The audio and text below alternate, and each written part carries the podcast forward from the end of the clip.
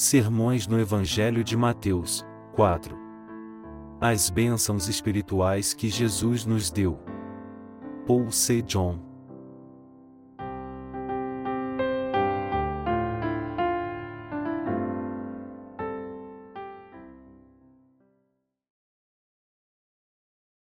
Os obreiros usados por Deus. Mateus 21, 1, 11. Quando se aproximaram de Jerusalém e chegaram a Betfagé, ao Monte das Oliveiras, enviou Jesus dois discípulos, dizendo-lhes: Ide à aldeia aí em frente, e logo encontrareis uma jumenta presa, e com ela um jumentinho. Desprendei-a e trazei-mos. Se alguém vos disser alguma coisa, dizei-lhe que o Senhor necessita deles, e imediatamente os enviará. Ora, tudo isto aconteceu para que se cumprisse o que foi dito pelo profeta. Dizei à filha de Sião: Olha, o teu rei aí te vem. Manso, e montado em jumento, num jumentinho. Filho de animal de carga. Os discípulos foram e fizeram como Jesus lhes ordenara. Trouxeram a jumenta e o jumentinho, e sobre eles puseram as suas vestes e Jesus assentou-se sobre elas. E grande multidão estendeu as suas vestes pelo caminho, e outros cortavam ramos de árvores e os espalhavam pelo caminho.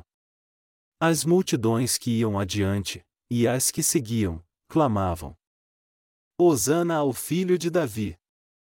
Bendito que vem em nome do Senhor! Hosana nas alturas! E, entrando ele em Jerusalém, toda a cidade se alvoroçou, e perguntavam: Quem é este?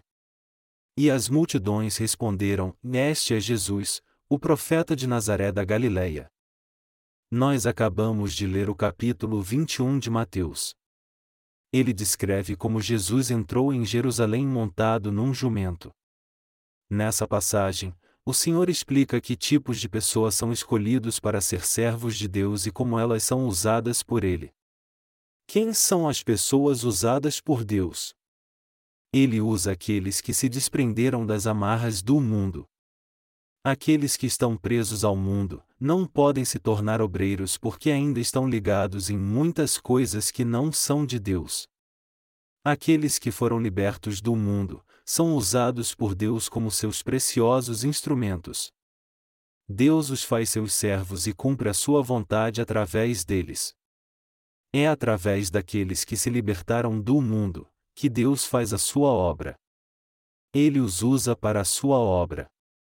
Está escrito: quando se aproximaram de Jerusalém e chegaram a Betfagé, ao Monte das Oliveiras, enviou Jesus dois discípulos, dizendo-lhes: Ide à aldeia aí em frente, e logo encontrareis uma jumenta presa, e com ela um jumentinho.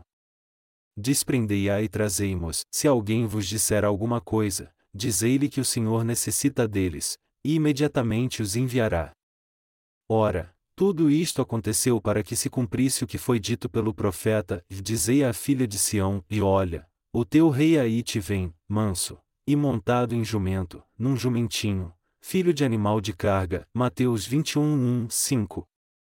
Quando Jesus e seus discípulos se aproximaram de Jerusalém, ele disse a dois deles: Vão até a próxima aldeia e encontrem uma jumenta e um jumentinho. Soltem-nos e os tragam para mim. Se alguém disser alguma coisa, digam que o Senhor irá usá-los. Isso foi algo que só o Senhor poderia dizer. Se nós fizéssemos isso, as pessoas diriam que ficamos loucos. Se estivéssemos andando e eu dissesse a você, traga-me aquele carro, se o dono disser alguma coisa, diga a ele que o Senhor irá usá-lo, você não pensaria que eu fiquei maluco? Por isso esse texto fala de algo que só mesmo o Senhor poderia ter dito. O Senhor que nos salvou é o único capaz de fazer isso. Já que Ele é o Criador dos céus e da terra, todo o universo e todas as coisas pertencem a Ele, incluindo o jumentinho. Como o Senhor mandou que os discípulos soltassem a jumenta e o jumentinho e os trouxessem para ele, os discípulos obedeceram à sua ordem. Jesus então entrou em Jerusalém montado num jumentinho. As pessoas o receberam com todo o entusiasmo. Eles estenderam as suas vestes pelo caminho. Eles pegaram ramos de árvores e espalhavam por onde ele passava. Eles o recepcionaram calorosamente, clamando em glória a Deus. A passagem bíblica descreve: e outros cortavam ramos de árvores e os espalhavam pelo caminho. As multidões que iam adiante, e as que seguiam, clamavam: Hosana ao filho de Davi. Bendito o que vem em nome do Senhor. Hosana nas alturas. Eles também sabiam que o rei estava entrando na cidade. Foi assim que Jesus Cristo entrou em Jerusalém. E o Rei dos Reis estava montado num jumentinho, que foi liberto da escravidão desse mundo. Ele entrou na cidade montado em um jumentinho, como sinal de humildade. O Senhor é o Rei dos céus, mas ele entrou em Jerusalém montado em um jumentinho. Na Bíblia, jumento se refere aos descendentes de Adão que não nasceram de novo. O primeiro homem e mulher, Adão e Eva, não criam na palavra de Deus, e desobedeceram por causa de sua teimosia. Deus os compara com um jumento. Alguém que tenha cerviz duro e é teimoso, é chamado de jumento. Quem são os obreiros para Deus? Mesmo que sejamos teimosos como um jumento, Deus fez de nós, os nascidos de novo, seus obreiros. Apesar de Jesus ter montado um jumento, há um jumento especial que foi liberto desse mundo. Está escrito: Porém, todos os primogênitos da jumenta resgatarás com um cordeiro, mas se não o resgatares, cortar-lhe-ás a cabeça. Todos os primogênitos do homem entre teus filhos resgatarás. Êxodo 13 horas e 13 minutos.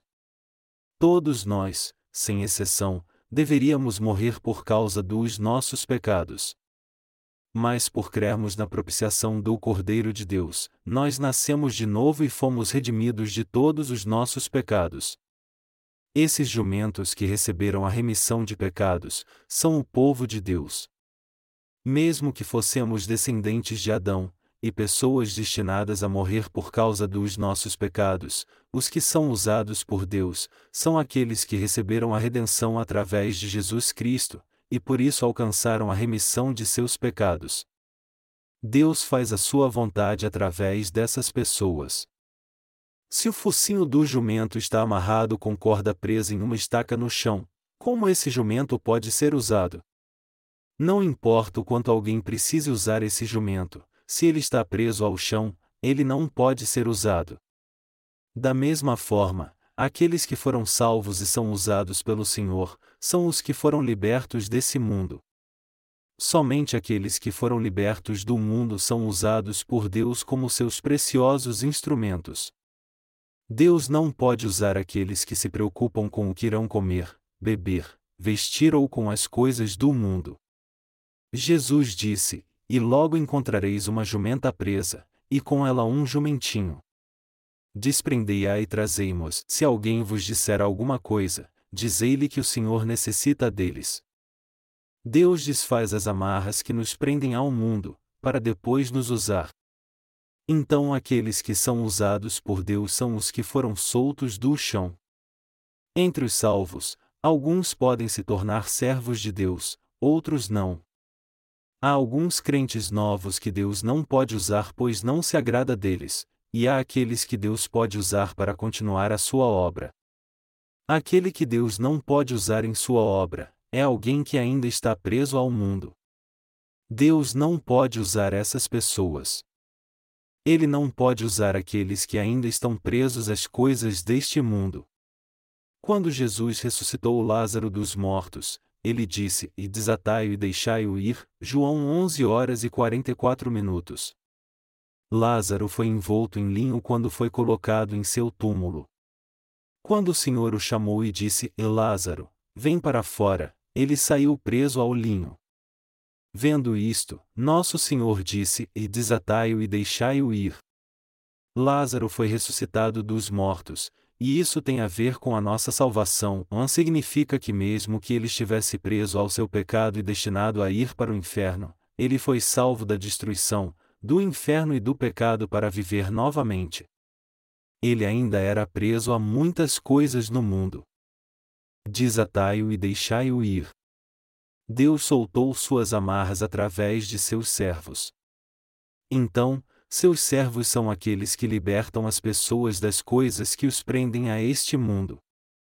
O próprio Senhor não os liberta pessoalmente, mas usa seus servos para fazê-lo. O jumento aqui também estava preso ao mundo.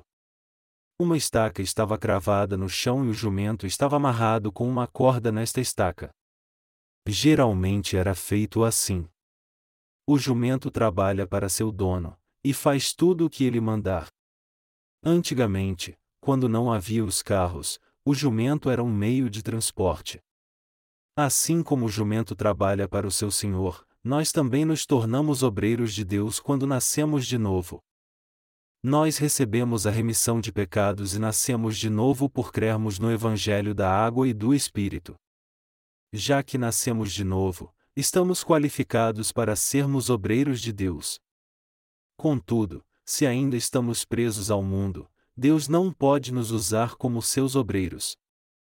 As amarras que nos prendem ao mundo têm que ser tiradas. Somente quando somos libertos do mundo, é que o Senhor pode nos usar e entrar em Jerusalém. Se nós ainda estamos presos ao mundo mesmo após recebermos a salvação, como Deus pode nos usar para a sua obra? Quantas amarras ainda te prendem? Você pode estar preso ao seu conhecimento, ao emocionalismo, ao poder, às suas necessidades, ou até a você mesmo. Mas todas essas amarradas têm que ser tiradas antes de você ser usado por Deus. Ele usa aqueles que foram libertos desse mundo e salvos também. Deus usa os que vivem pela fé e dizem: Eu creio que Deus proverá todas as minhas necessidades. Agora que eu fui liberto do mundo, Ele tomará conta de mim. É por isso que não vivemos do nosso próprio esforço. Os que são usados por Deus são aqueles que não estão presos ao mundo, mas presos a Ele. Deus é glorificado através dessas pessoas. O jumento mencionado na passagem bíblica de hoje se refere a nós. Como já mencionei, está escrito em Êxodo: Porém, todos os primogênitos da jumenta resgatarás com um cordeiro, mas se não o resgatares, cortar-lhe-ás a cabeça. Êxodo 13 horas e 13 minutos. Todos os primogênitos da jumenta tinham que ser mortos. Para salvar esse jumento, ele tinha que ser redimido por um cordeiro. Isso significa que um cordeiro era morto e oferecido a Deus no lugar do jumento, para que este não morresse. Quando um jumento nascia, para ele não morrer, era necessário um animal para ser sacrificado em seu lugar. Por que Deus não gostava de jumentos? Ele não gostava deles porque tinham a cerviz dura. Os jumentos que nasciam eram mortos, e isso acontecia de uma maneira bem específica, tendo seu pescoço quebrado. A maioria dos animais herbívoros pode ficar de pé e andar logo após seu nascimento. Deus ordenou que os israelitas matassem um jumento primogênito quebrando seu pescoço. Jumento primogênito é igual a Satanás, pois se opõe a Deus. O jumento não ouvia quando falavam algo para o seu próprio bem. Por isso Deus disse que eles deveriam ser mortos. O que Deus mais detesta é que as pessoas desobedeçam a sua palavra e não creiam nela. Por isso ele disse que os jumentos primogênitos deveriam ser mortos. Porque a Bíblia sempre mostra a vontade de Deus sob a forma de um princípio representativo, o termo jumento primogênito significa cada jumento. Então o jumento primogênito representa cada um dos seres humanos. Cada descendente de Adão é um jumento. As pessoas estão com a cerviz dura e não ouvem a palavra de Deus. Quando dizemos a eles: Você é um pecador. Você é um amontoado de pecado, eles dizem: Por que eu sou um amontoado de pecado? Quando Deus diz: Você irá morrer se quebrar qualquer uma das minhas leis, eles dizem: E não, eu não acho que vou. Eles fazem objeção a tudo o que Deus lhes diz. Quando Deus diz, faça isso, eles dizem, e vou fazer outra coisa. Quando falam para eles, isso deve ser feito dessa forma, eles respondem, eu acho que é melhor fazer de outra forma. Eles se opõem totalmente à vontade de Deus. Quando dizem, e vá por ali, eles respondem, e não, eu vou por outro caminho. Eles são como jumento, fazendo exatamente o oposto do que os outros dizem para fazer. Um jumento nunca o seguirá se você estiver na frente dele tentando puxá-lo para a sua direção. Para tirar um jumento do lugar, você tem que ficar atrás dele e bater no seu traseiro. Somente. Quando você levanta uma vara é que o jumento te obedece. Amados irmãos, todos nós somos jumentos. Nós nascemos como jumento. Para sermos salvos, nós precisamos de um sacrifício de expiação. Os animais que Deus preparava para fazer sacrifício de expiação eram cordeiros e bodes. Para sermos salvos, precisamos de um cordeiro. Viveremos somente se um cordeiro levar o nosso pecado e morrer em nosso lugar. O livro de Levítico fala sobre quantos pecados cometemos nesse mundo. Vamos voltar para Levítico agora. Em Levítico 14, 33 e fim 47, diz: Disse o Senhor a Moisés e Arão: Quando entrardes na terra de Canaã, que vos darei por possessão, e eu enviar a praga da lepra a alguma casa da terra da vossa possessão, o dono da casa o fará saber ao sacerdote, dizendo: Parece-me que há praga em minha casa. O sacerdote ordenará que esvaziem a casa antes de ir examinar a praga, para que não seja contaminado tudo o que nela há. Depois entrará o sacerdote para examinar a casa. Se, ao examinar a praga, notar nas paredes da casa manchas verdes ou vermelhas, parecendo mais profundas do que a parede, o sacerdote sairá da casa, e a isolará durante sete dias. Ao sétimo dia o sacerdote voltará, e se constatar que a praga se alastrou pelas paredes da casa, ordenará que arranquem as pedras em que estiver a praga, e que as lancem fora da cidade num lugar imundo. Fará raspar toda a casa por dentro, e o pó da raspagem será lançado fora da cidade, num lugar imundo. Depois tomarão outras pedras, e as porão no lugar das primeiras, e a casa será rebocada com outra argamassa. Mas se a praga tornar a brotar, depois de arrancadas as pedras, e de a casa ter sido raspada e rebocada, o sacerdote voltará para examinar. Se a praga se tiver estendido na casa, é lepra maligna, e a casa está imunda. Portanto será demolida a casa com as suas pedras, a sua madeira, como também todo o reboco, e tudo será levado para fora da cidade, a um lugar imundo. Aquele que entrar na casa, em qualquer dia em que estiver fechada, será imundo até a tarde. Também o que dormir ou comer em tal casa, lavará as suas vestes. A passagem acima descreve os estatutos com relação à lepra. Ela mostra o que deveria ser feito quando a lepra entrasse na casa de um israelita. Quando alguém ficava leproso, a doença facilmente se espalhava por toda a casa. A casa inteira era infectada com lepra. Quando a praga da lepra entrava numa casa, o dono dela tinha que ir até o sacerdote contar para ele o sacerdote tinha que ir na casa para examiná-la. Uma vez descoberto que era um surto de lepra, ele fazia seus moradores removerem as pedras e jogá-las num lugar imundo fora da cidade. Então as paredes da casa inteira eram completamente raspadas. O pó contaminado das paredes era jogado fora num lugar impuro fora da cidade. A casa a qual se refere o texto somos nós. A Bíblia usa tudo para falar sobre a remissão de pecados. Ela é o único livro que fala da salvação. Não há como receber a remissão de pecados através de outro livro, nem de conhecer o mistério da salvação. Só a Bíblia nos fala sobre isso. É somente através dela que nós conhecemos a salvação.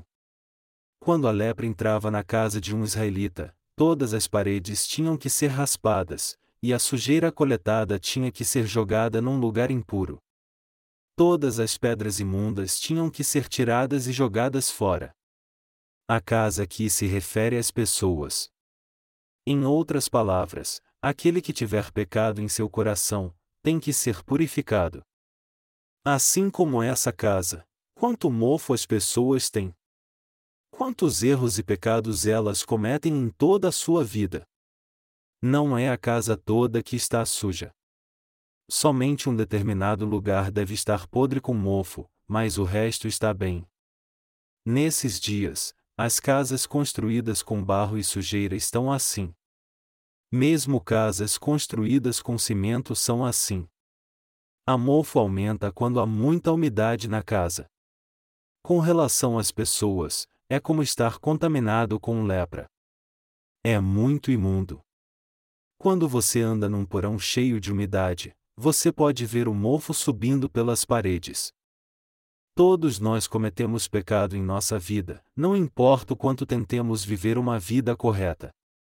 Alguns constroem uma casa para viver uma boa vida nela. Mesmo a casa estando limpa, quando o tempo passa, a casa fica cheia de lepra. As pessoas nascem nesse mundo e se esforçam para não pecar e viver uma vida íntegra. Mas como alguém pode não pecar? Todos pecam.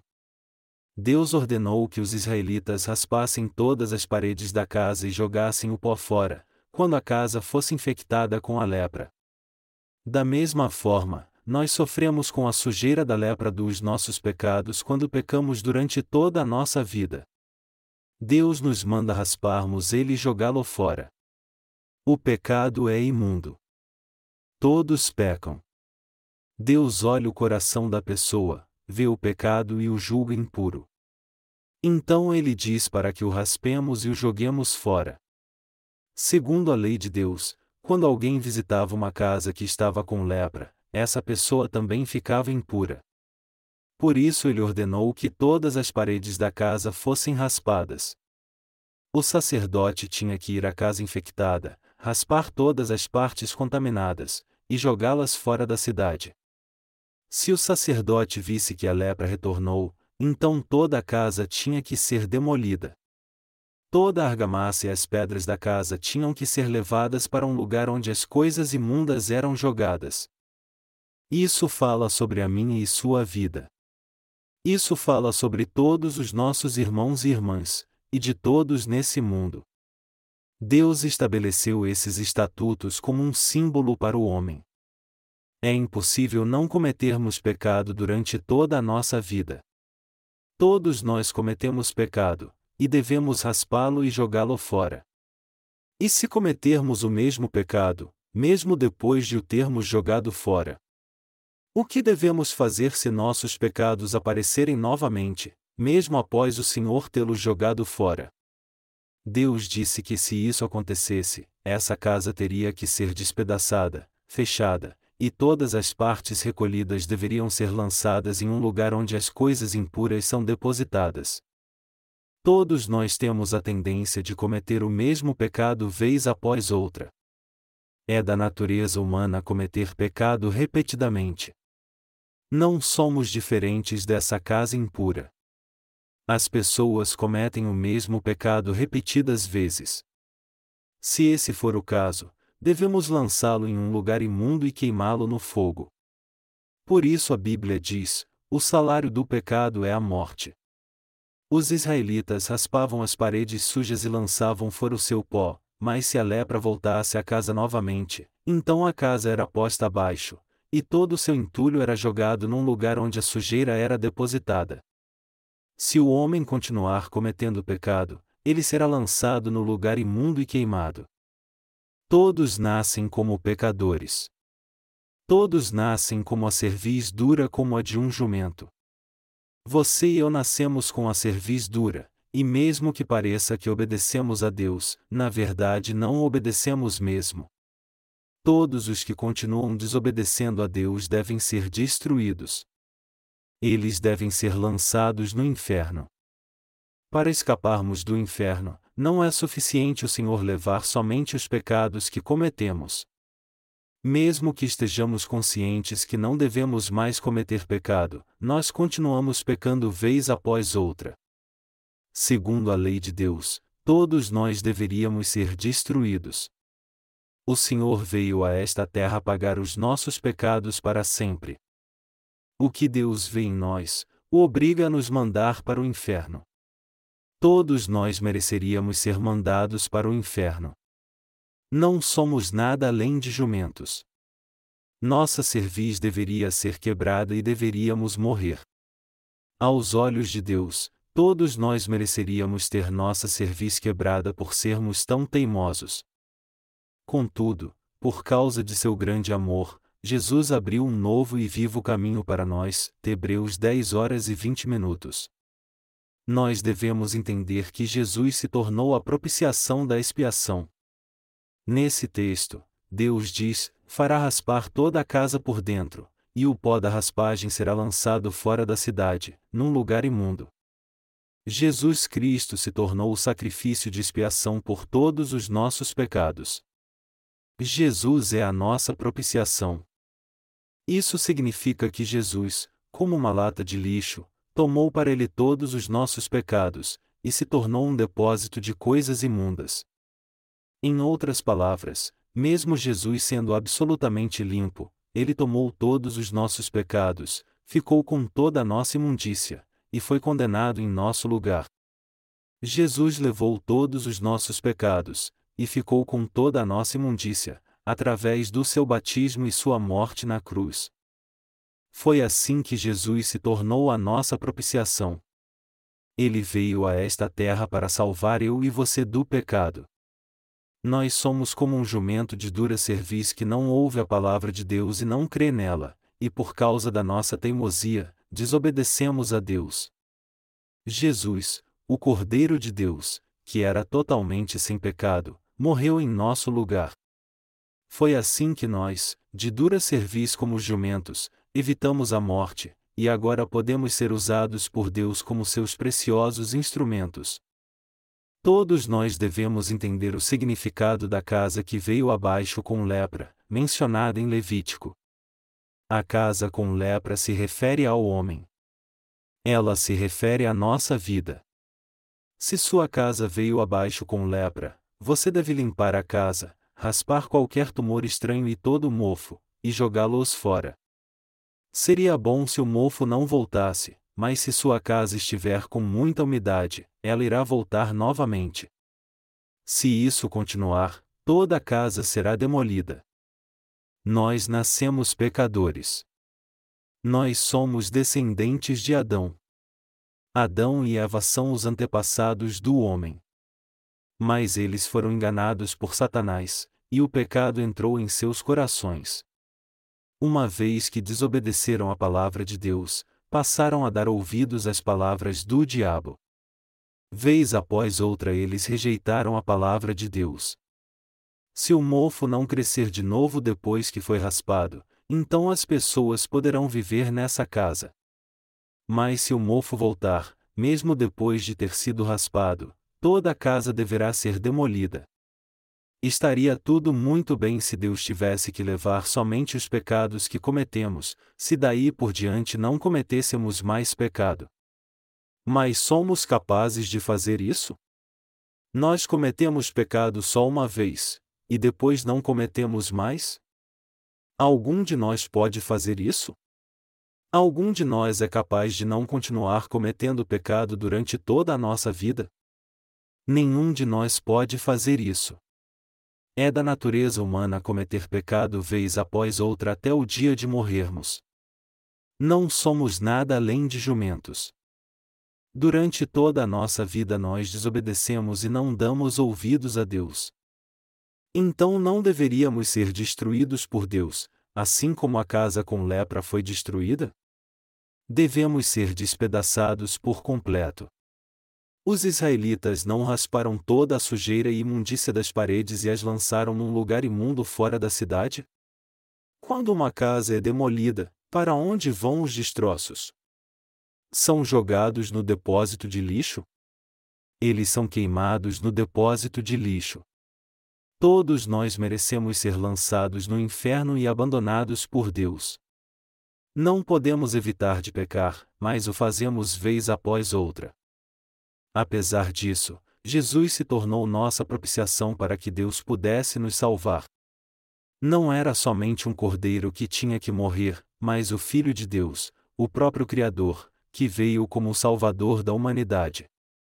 Jesus sacrificou a si mesmo para salvar jumentos como nós, para que a nossa casa não fosse demolida, mas, raspando-a, ele levou toda a lepra do homem e toda a sua imundícia sobre si mesmo, e derramou seu sangue na cruz para sofrer a condenação por nossos pecados. Por causa disso, nós fomos salvos pela fé. A Bíblia diz que essas casas se referem ao homem, e Coríntios 3 horas e 9 minutos. Queridos irmãos, a remissão de pecados não tem preço.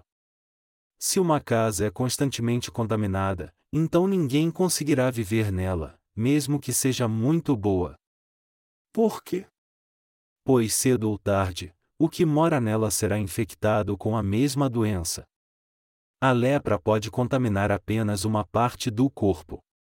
Mas já é o suficiente para ser chamada de lepra. Não importa o quanto alguém seja esperto ou saudável, os outros não o chamarão de sábio ou de rico.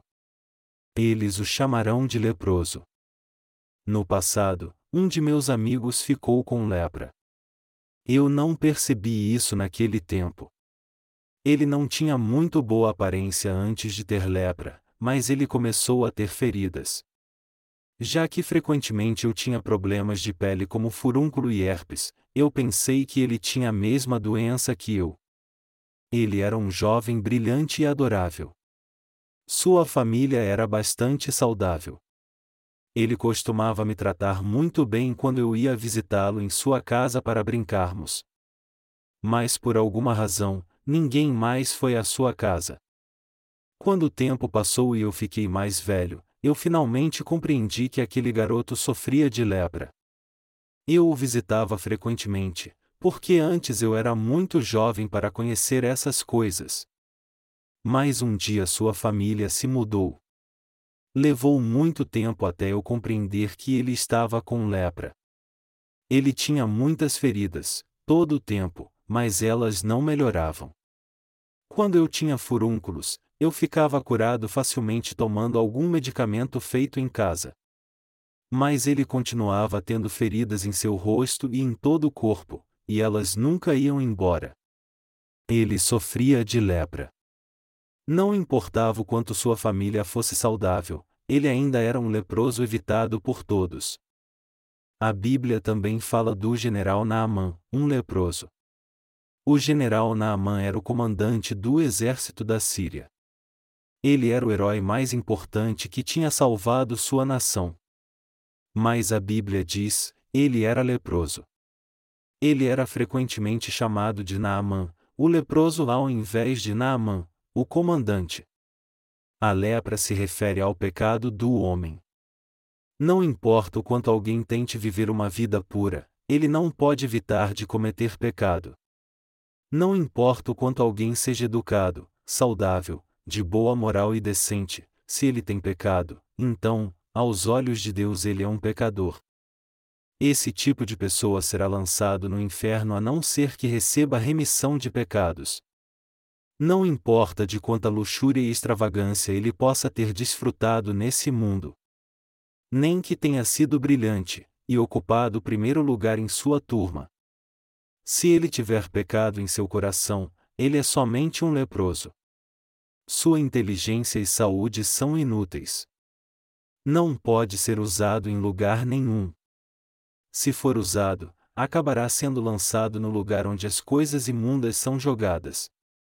Esse lugar onde coisas imundas são jogadas é o inferno. Assim como as pessoas jogam seu lixo na lixeira, nossos pecados devem ser lançados no lugar das coisas impuras. Esse lugar onde o lixo é queimado e onde as imundícies são jogadas, é o inferno.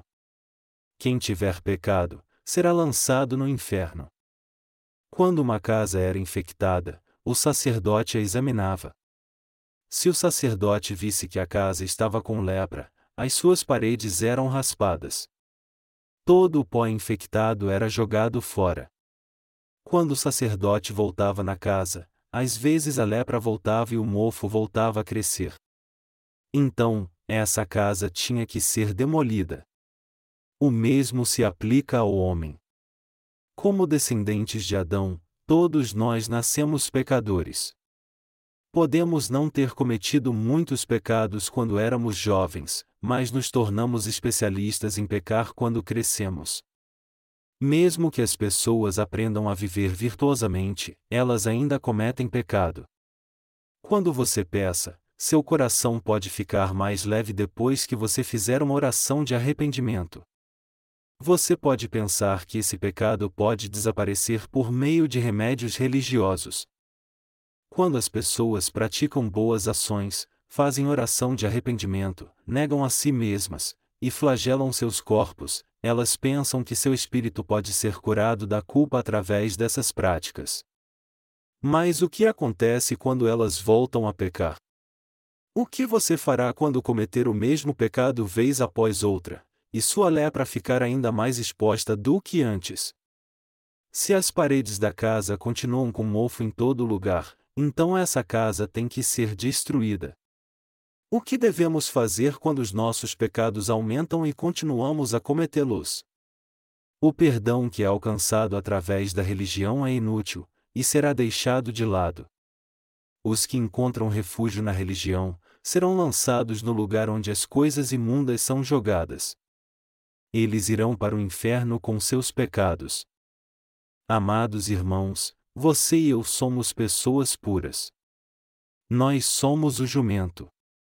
Quantas coisas nós fazemos as quais nos disseram para não fazermos? Nós não cometemos mais pecado após recebermos a remissão deles? Não, nós ainda os cometemos. As pessoas param de beber só porque disseram para elas não beberem? Não, elas continuam bebendo. A mente humana funciona de tal forma, que quando alguém diz para não comermos algo, nós queremos comê-lo mais ainda. Se seu marido começar a beber muito, há um modo rápido de fazê-lo parar de beber. Se seu marido bebe e se faz de bobo, pegue muitas garrafas rapidamente. Quando seu marido chegar em casa bêbado, dê-lhe mais para beber. Abra sua boca e continue entornando a bebida pela sua garganta adentro. Dê-lhe um pequeno descanso e algo para mastigar. Então o faça beber de novo. Abra sua boca. Dê-lhe mais os aperitivos, e depois de um breve descanso, continue novamente a fazê-lo beber. Faça isso várias vezes. Continue bebendo. Você gosta de beber, não gosta? Continue fazendo beber.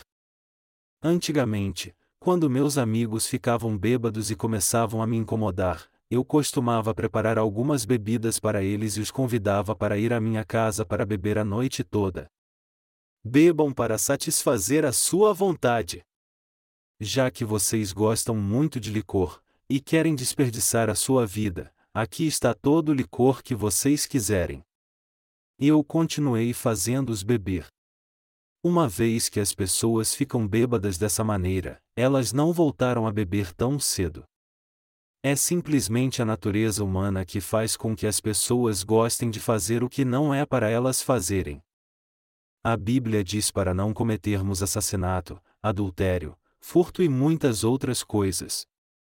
Mais cedo ou tarde, todos fazem aquilo que não deveriam fazer.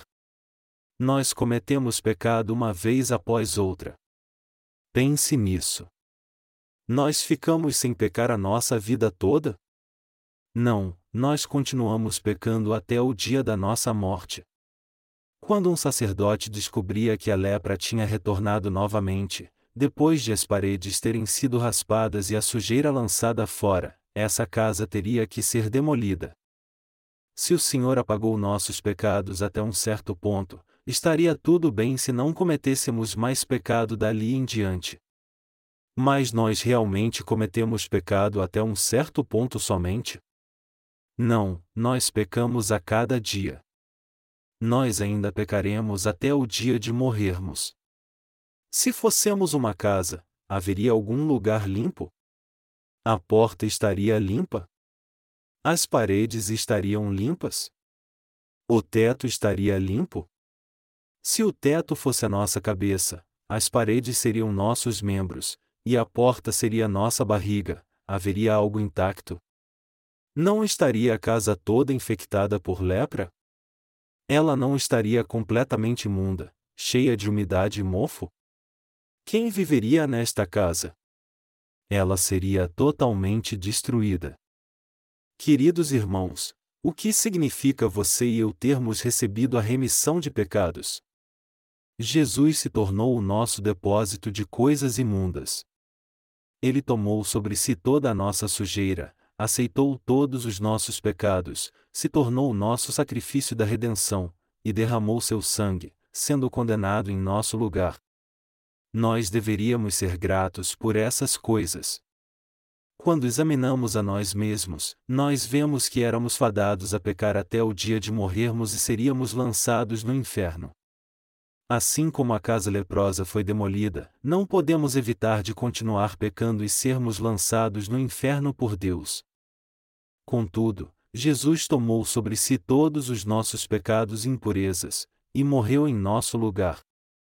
Para salvar um jumento, um cordeiro inocente tinha que ser morto como uma ovelha é dócil.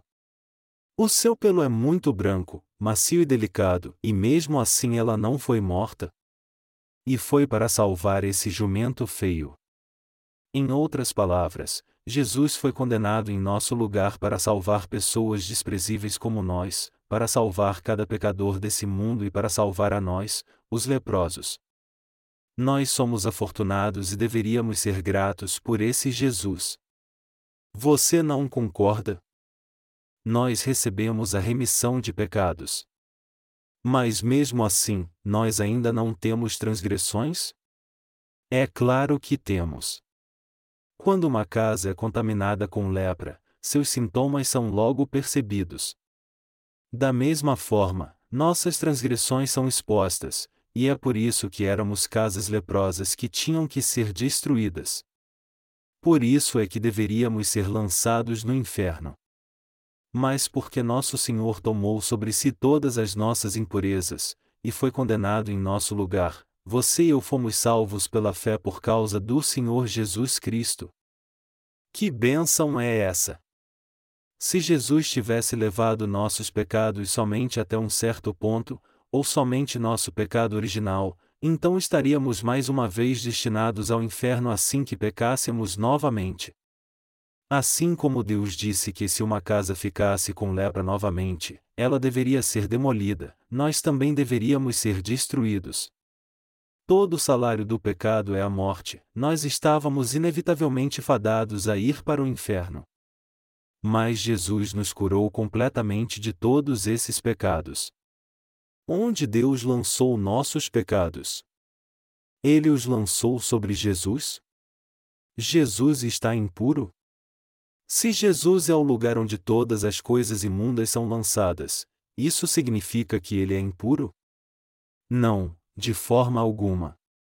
Jesus está perfeitamente limpo sem nenhum pecado sequer. Ele tomou nossa imundícia para nos salvar. Mesmo estando limpo, Jesus tomou nossa imundícia para nos salvar, e ser condenado em nosso lugar. Foi assim que fomos salvos e ressuscitados. Nós fomos redimidos de nossos pecados e trazidos de volta à vida, porque Jesus sacrificou a si mesmo. Quantos pecados você e eu cometemos? Nós cometemos incontáveis pecados durante toda a nossa vida. Mesmo após receber a remissão de nossos pecados, nós pecamos de novo. Por isso é que Jesus se tornou a nossa propiciação. Ele se tornou o nosso sacrifício de expiação. Ele morreu em nosso lugar. Jesus, o Cordeiro de Deus, foi sacrificado em nosso lugar. Ele tomou sobre si toda a nossa impureza e foi condenado à morte em nosso lugar nós fomos salvos porque Jesus sofreu a nossa condenação. Está escrito: e mais ele foi ferido pelas nossas transgressões, e moído pelas nossas iniquidades, o castigo que nos traz a paz estava sobre ele, e pelas suas pisaduras fomos sarados. Isaías 53 e 5. Jesus cumpriu a salvação por nós, os humanos impuros. Nós fomos salvos porque Jesus tomou toda a impureza do homem e pagou o salário do pecado. Foi assim que nos tornamos pessoas que são usadas por Deus? Você concorda? Aqueles que têm muita justiça própria dizem: Eu sou diferente. Eu posso evitar de cometer pecado a todo instante. Mas como eles são diferentes? Quando uma casa tem lepra uma vez, ela volta de novo. Uma vez que o mofo começa a crescer em todo lugar que tem muita umidade, é inevitável ele crescer novamente após ter sido raspado. Acontece o mesmo com o pecado. Uma vez que os nossos corpos estejam manchados pelo pecado, inevitavelmente cometeremos mais e mais pecado. Por isso é que todos nasceram como descendentes de Adão. Porque Adão caiu em pecado, todos os que nascem como seus descendentes herdam o pecado, e continuam pecando durante toda a sua vida. Essa é a natureza humana. Se recebemos a remissão de nossos pecados, há como não cometermos algum pecado novamente? Há alguém que não cometa pecado? O quanto nós somos imperfeitos. A Bíblia fala sobre a lepra da casa. Mas ela se refere a nós individualmente. Como somos imperfeitos diante de Deus. Como somos fracos. Não há fim para nossa corrupção. Nós expomos nossa corrupção e ainda somos imperfeitos. Nós transbordamos de tanta corrupção. Mas Jesus tomou sobre si todas as nossas imperfeições e os nossos pecados. E onde Jesus os lançou? Ele os lançou no Rio Jordão ao ser batizado por João Batista. Coisas imundas são jogadas em um depósito de lixo. Colocasse fogo nele e o queimamos.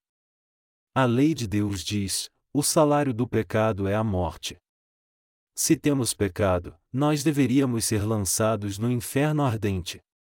Contudo, Jesus tomou toda a nossa imundícia e foi condenado em nosso lugar. Em outras palavras, ele tomou os nossos pecados e morreu em nosso lugar. Foi assim que fomos purificados.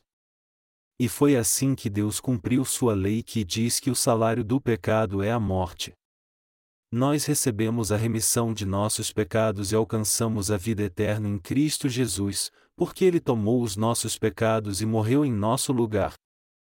O dom gratuito de Deus é a vida eterna. O dom que está em Cristo Jesus é encontrado agora naqueles que nasceram de novo da água e do Espírito, e esse dom é a vida eterna. Por crermos em Jesus, nós fomos salvos. Jesus se tornou nosso sacrifício de expiação. Ele morreu no seu e no meu lugar. Não foi somente um cordeiro que morreu, mas o próprio Jesus, o Deus encarnado que morreu por nós. E é por isso que os nossos pecados foram remidos por toda a eternidade. Nossa propiciação foi Jesus, que apagou todos os nossos pecados. Você crê nisso? nós louvamos ao Senhor que nos salvou de todos os pecados. Nós cremos em Deus. Nós lhe damos todo louvor. Nós, que éramos como jumentos, fomos salvos pelo Cordeiro do sacrifício. Foi por causa de Jesus que nós pecadores, fomos salvos. Ele tomou todos os nossos pecados no Rio Jordão, e ele foi condenado à morte em nosso lugar. Jesus levou todos os pecados que cometemos durante toda a nossa vida. Ele foi condenado em nosso lugar ao derramar seu sangue e ao morrer na cruz. Foi assim que fomos remidos de todos os nossos pecados. Todos nós recebemos a remissão de pecados dessa maneira. Mas, quais dentre nós se tornam servos de Deus? Em Mateus capítulo 21, quem era obreiro para Deus? Que tipo de pessoa se tornava discípulo de Jesus? Eram aqueles que não estavam presos ao mundo. Você pode se tornar um discípulo de Jesus, somente se não estiver preso ao mundo. Jesus quer usar os jumentos que ele escolheu. A quem esse jumento se refere? Ele se refere a mim e a você. Jesus nunca montou num jumento antes. Mas quando ele entrou em Jerusalém, ele usou esse jumento. Quando um rei vem em público, ele tem que montar em algo. Jesus montou num jumento porque ele era humilde. Deus usa pessoas imperfeitas como nós. Ele quer trabalhar através daqueles que são jumentos. Mesmo que sejamos imperfeitos, Deus nos usa porque nós recebemos a remissão de pecados. Amados irmãos, se vocês jumentos querem ser usados pelo Senhor após receberem a remissão de seus pecados, então devem se libertar desse mundo. Se estamos completamente presos ao mundo, Deus não pode nos usar mesmo que queira. Se você e eu estamos presos a este mundo, Deus não pode nos usar mesmo que Ele queira. A primeira condição para qualquer um ser usado por Deus é que ele deve ser liberto do mundo. Somente jumentos e jumentinhos que estão livres, é que podem ser abençoados ao serem usados por Jesus, que nos salvou. Você entende isso? Você não pode ser usado se ainda está preso ao mundo. Se Deus quer usar alguém, e ele está com muitas amarras que o prendem a este mundo, ele diz: há tantas amarras prendendo você, que eu simplesmente não posso usá-lo. Eu vou desistir de você. Contudo, se ele não está preso ao mundo, mesmo sendo imperfeito, ele pode ser usado por Deus, e ele pode confiar-lhe muitas tarefas. Há dois tipos de pessoas que receberam a remissão de pecados: aqueles que são usados por Deus, e aqueles que não são usados por Deus. Algumas pessoas somente ficam na igreja e não fazem nada, mesmo após terem nascido de novo. Aqueles que não estão presos ao mundo se tornam os verdadeiros obreiros de Deus. Se não estamos presos ao mundo, Deus irá nos atrair e nos usar. Se quisermos ser libertos das amarras que nos prendem ao mundo, nós devemos ouvir a palavra de Jesus. Somente assim nós podemos ser libertos dessas amarras. Assim como Jesus disse aos discípulos: Vão e soltem o jumento e tragam-no para mim. Se alguém disser alguma coisa, diga-lhe que o Senhor irá usá-lo. Deus nos liberta desse mundo para nos usar. Ele corta todas as amarras que nos prendem a esse mundo. Quando ficamos livres, Deus nos toma, monta em nós e nos faz trabalhar para Ele. Ele nos faz levá-lo aonde quer ir e faz sua obra através de nós. Mas como o Senhor pode nos usar assim, se ainda estamos presos ao mundo? Quando o Senhor nos usa, Ele sempre nos liberta primeiro das amarras que nos prendem. Somente quando estamos livres é que Deus nos usa. Queridos irmãos, que tipo de pessoa nós somos? Somos pessoas que merecem ser usadas por Deus, ou ainda estamos presos? Você não está preso a si mesmo?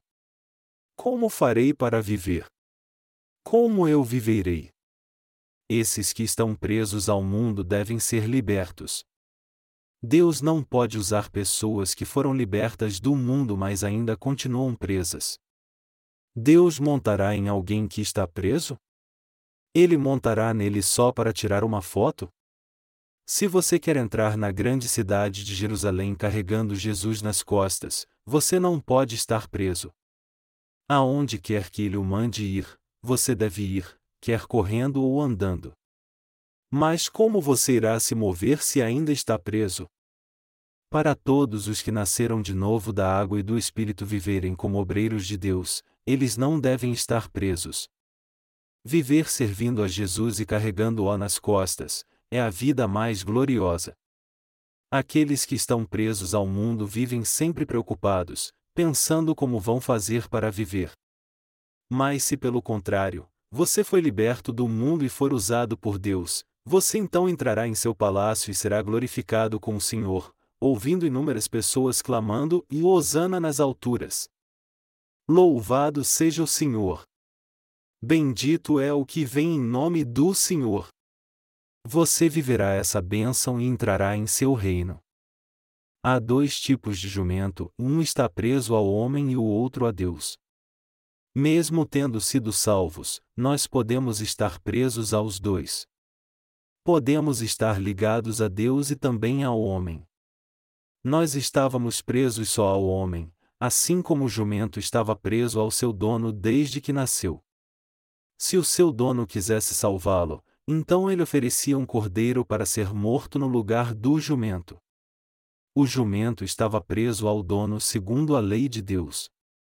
A nossa vida é como a desse jumento. Quando vivemos pela fé, crendo na palavra de Deus, e seguindo a orientação de seus servos que pregam a sua palavra, nós somos libertos desse mundo.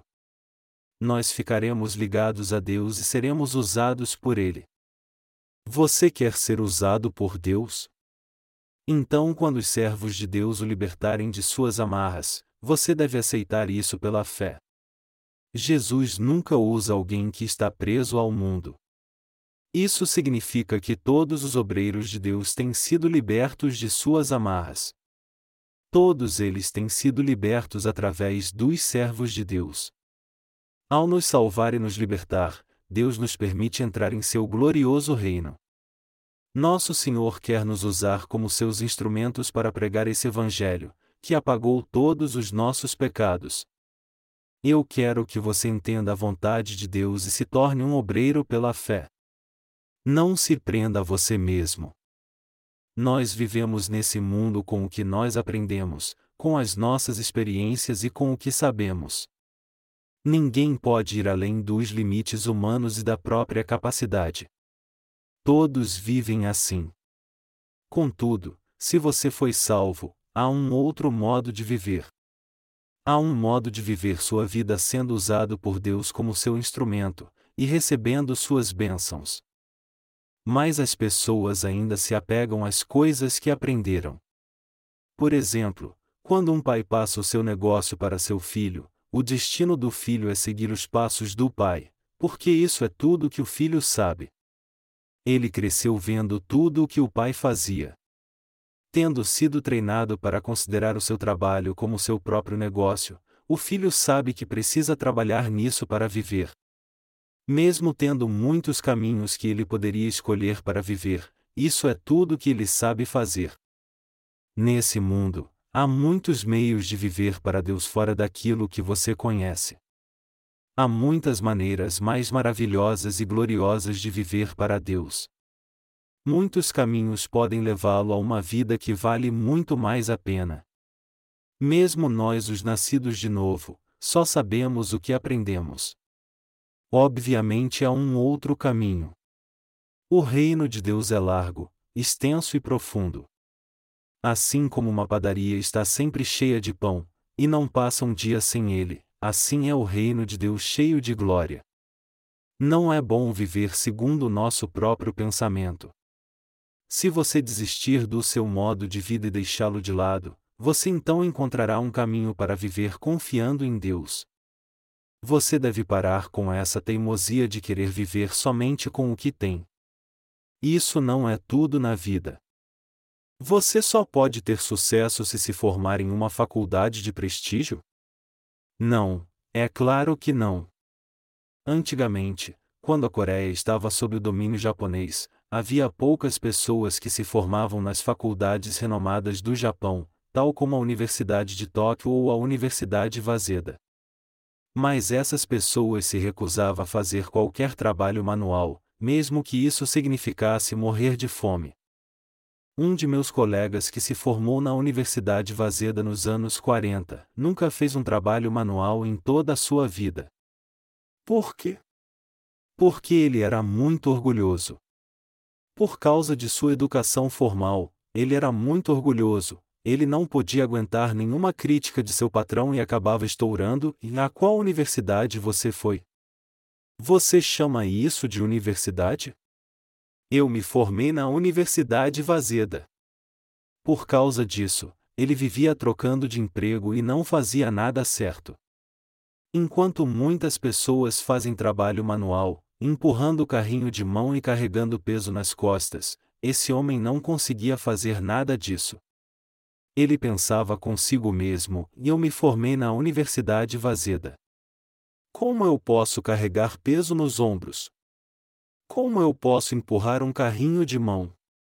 Mesmo não conseguindo realizar nada em sua vida, ele era tão presunçoso que dizia para sua esposa sair e conseguir um emprego.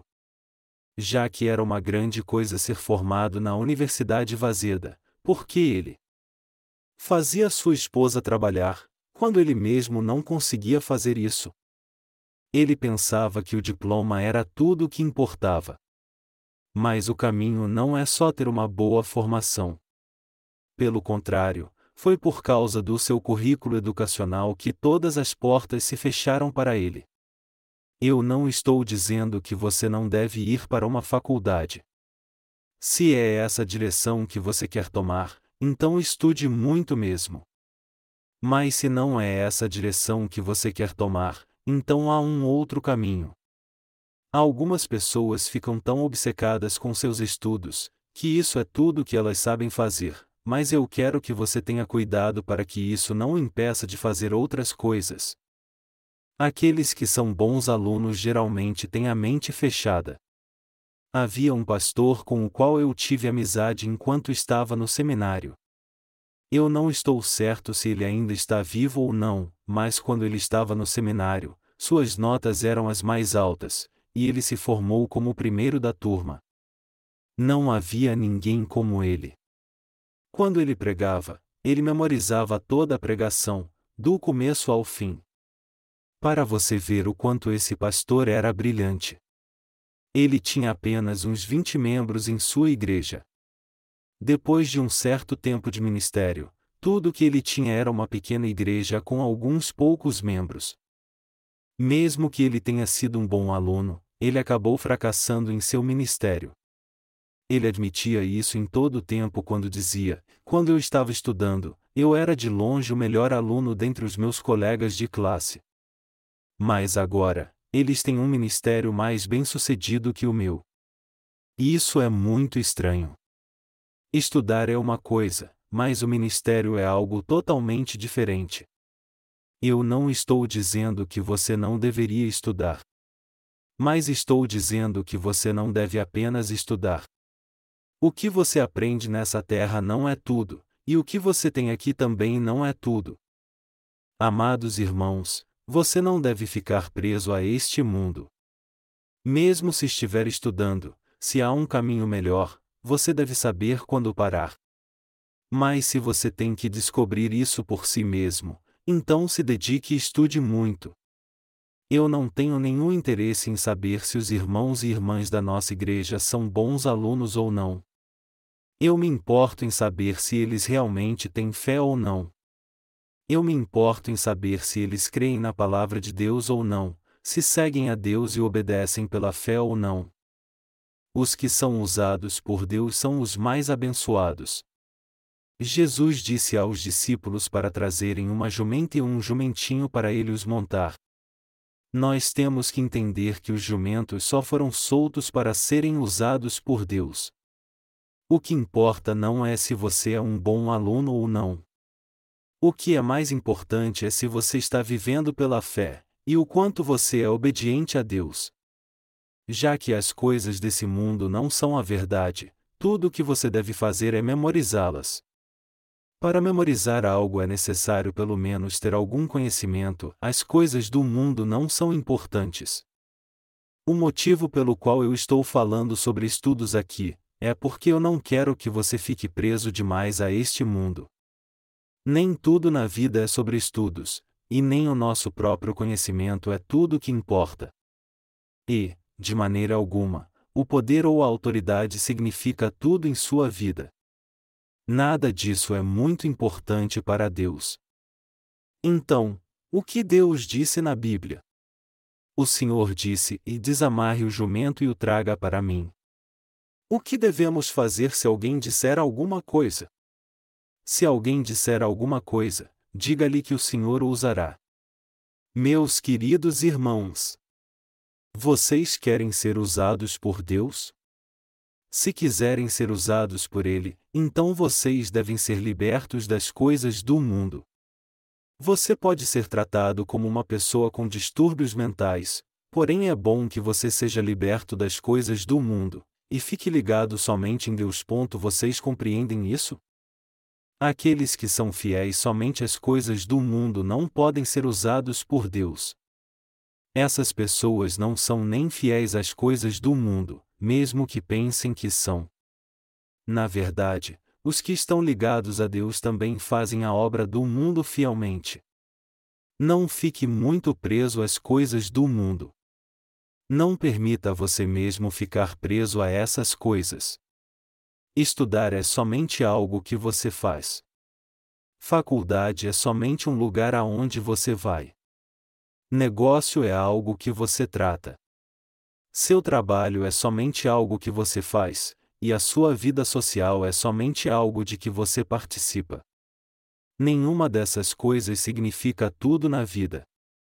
Em outras palavras, não sobrecarregue a si mesmo com as coisas desse mundo, porque se você está preso a ele, você não pode ser usado por Deus. Você só é usado quando é liberto. Deus disse que aqueles que aos seus olhos foram libertos do mundo, são os que se tornaram obreiros. Contudo, os que são novos na fé têm ainda muitas amarras que os prendem ao mundo. Quando você estiver preso ao mundo, pense sobre o Evangelho da água e do Espírito, através do qual Jesus te salvou. Jesus foi batizado em nosso lugar. Ele derramou seu sangue na cruz. Ele ressuscitou dos mortos. Ao fazer tudo isso, ele levou todos os nossos pecados. Jesus se tornou a nossa propiciação. Um animal poderia se tornar somente um sacrifício temporário para nossa expiação, mas o próprio Jesus, o nosso Deus, o nosso Criador se tornou nossa propiciação eterna. Por isso todos os nossos pecados foram apagados para sempre por causa de seu sacrifício eterno. Nós devemos nos tornar naqueles que são usados por Deus. Uma vez salvos, nós devemos nos tornar como o jumento que foi usado pelo Senhor. Eu creio que Deus nos usará como jumentos que participam de Sua glória. Eu creio que Deus certamente irá nos libertar de todas as amarras que nos prendem a este mundo e nos usar como seus instrumentos. Aleluia!